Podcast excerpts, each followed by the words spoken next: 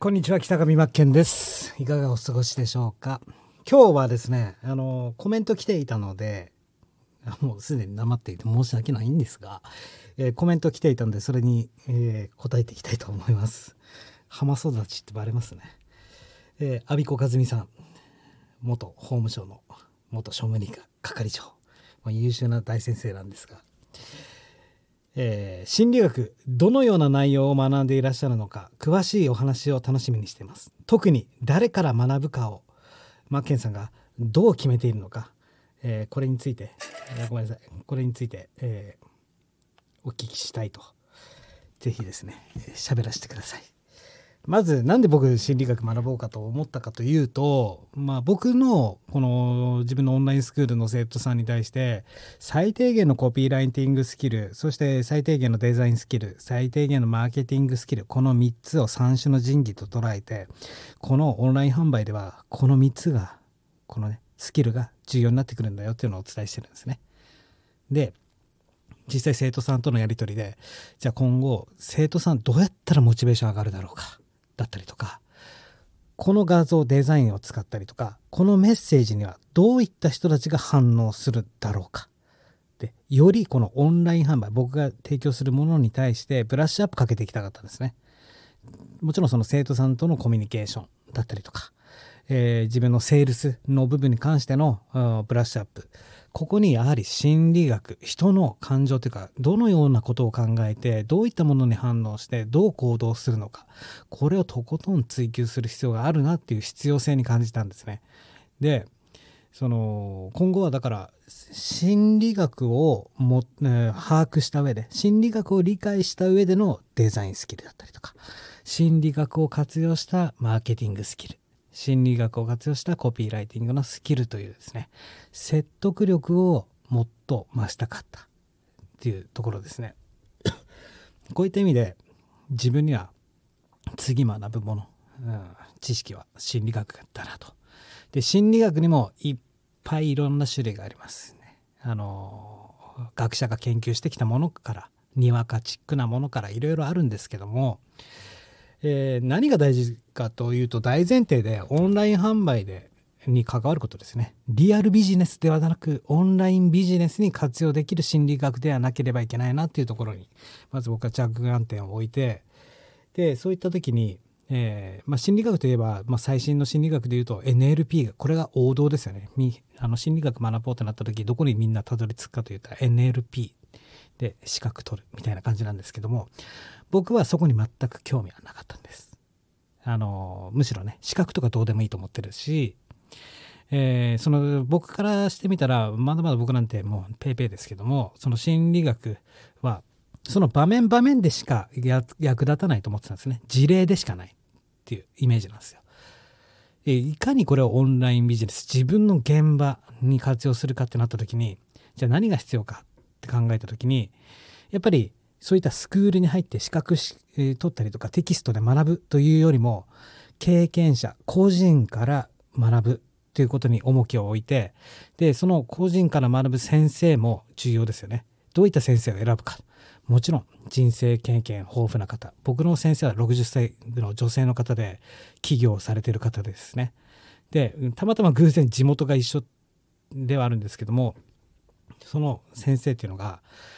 えーまあ、今までさまざまな資格ビジネスだとか自分でブライダルの仕事をやったりとかあの美容師の仕事やったりとかあの、ね、トラック販売したりとかまあ優秀な経験値をお持ちの方だったんですね。でその先生っていうのがまさに心理学の NLP のあの認定資格海外行ってもう数人しか取れないような結構難しい資格らしいんですけどもそれを取ってるってことを知ったと。でその先生が教える心理学というのはフォートロジー気質学って言ってあの気質の部分、えー人は4種類に分類されると。でそれを戦国武将に例えられるよと。でなぜこの戦国武将というのが結構大事にされてるかというと、まあ、戦国武将といえば織田信長そして徳川家康豊臣秀吉明智光秀この4つですよね。で一例四根って言葉知ってますかね？これちょっと今後僕学んであのー詳しい話していこうかなと思うんですけどここの歴史にも通じるものがあってまあ、とにかく日本人がこう作られてきた分類、えー、大きく4つに分けられるよと。で、ただ4つに分けられるんじゃなくて、この4つの気質をみんなそれぞれ持っていて、その人にと、その人によって、どの気質、エネルギー値が高いかっていうのを決まるっていうかですね。それも深い歴史があって、ヒポクプラティスの四体液説、なんだか。あるんですよ。もう血液、人間の体って血液とか炭汁とか、その4つの液体に分類されて、それが自分の性格を作っていたりするとか、まあ、そういった歴史にもつながるんですけども、まあ、その4つの気質それをフォートロジー気質学と分類してその先生が作り上げたものででその先生っていうのはいかにそれをビジネスに役立てるかで NLP で学んだものをこのここの部分はコミュニケーションに役立つもの。ここの部分はビジネスに役立つもの。ここの色彩学。色彩学はこの色に関してはこういった色の勉強とかはここに役立つもの。だったりとか影響言語とか脳の使い方とか。今までその先生が学んできた中でこれはビジネスに役立つよというものをですね、えー、引っ張ってきて、えー、伝えている。だからこの人から僕は学ぼうと思ったんです。だから僕は NLP とかそういった王道のところから心理学そもそもを学ぶんじゃなくていかに自分のビジネスに最速最短で、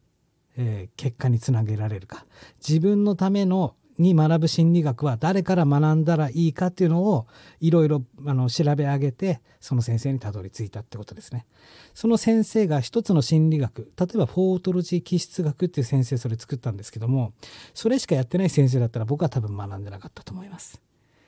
でそのフォートロジー気質学は何に活用できるかというとその人の気質を知ることによってその人がどういった行動をとるか普段、えー、こういった気質を持ってるからこういった言葉を選ぶしこういった行動をとるしこういった反応をする。顔の表情をしたりとか。じゃあこういった自分の生徒さんに置き換えた時にじゃあ自分の生徒さんはこのエネルギーが強い人だからこういった言葉を投げかけてあげるとモチベーションもっと上がるよねとかどんどん分かってくるんですね。だから何でも活用できる。クレーム対応とか、例えば家電量販店に行きました。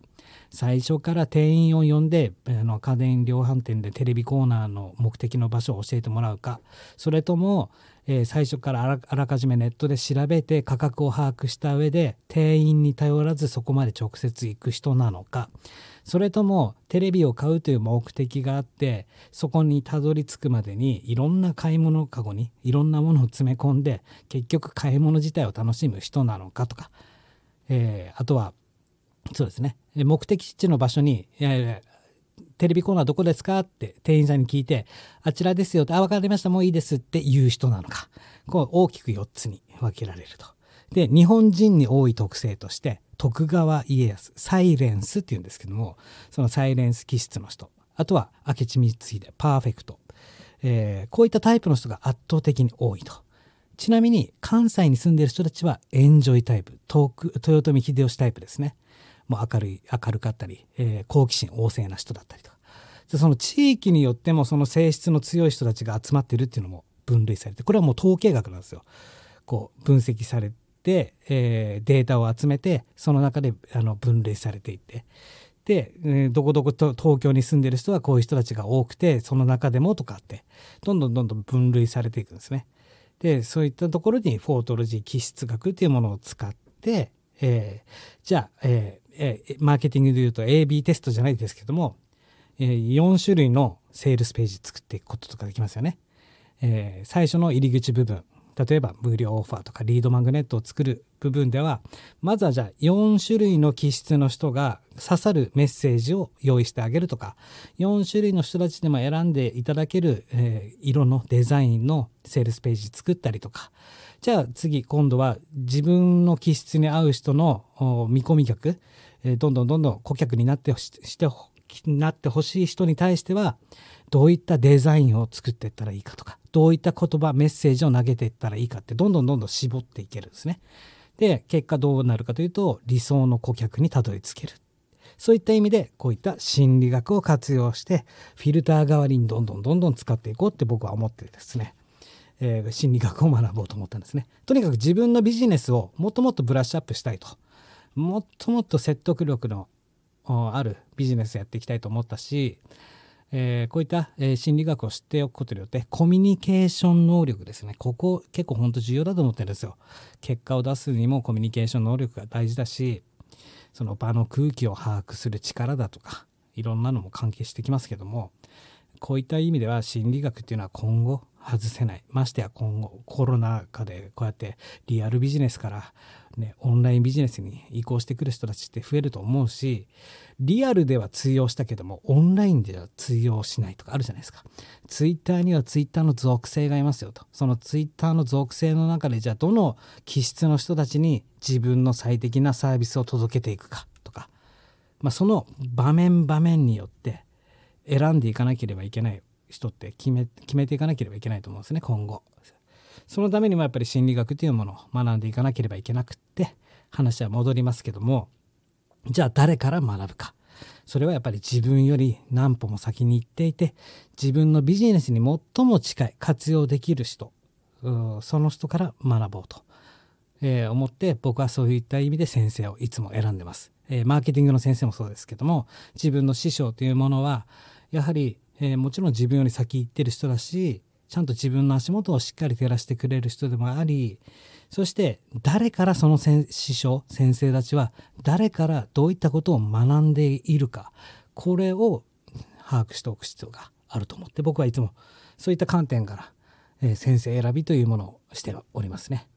なのでやっぱりこう面白いのが 心理学学んでいくとああこの人金儲けするだけの人だなとかいろいろ人間の断捨離もできるんですよ。自分にとってこの人必要ないなって。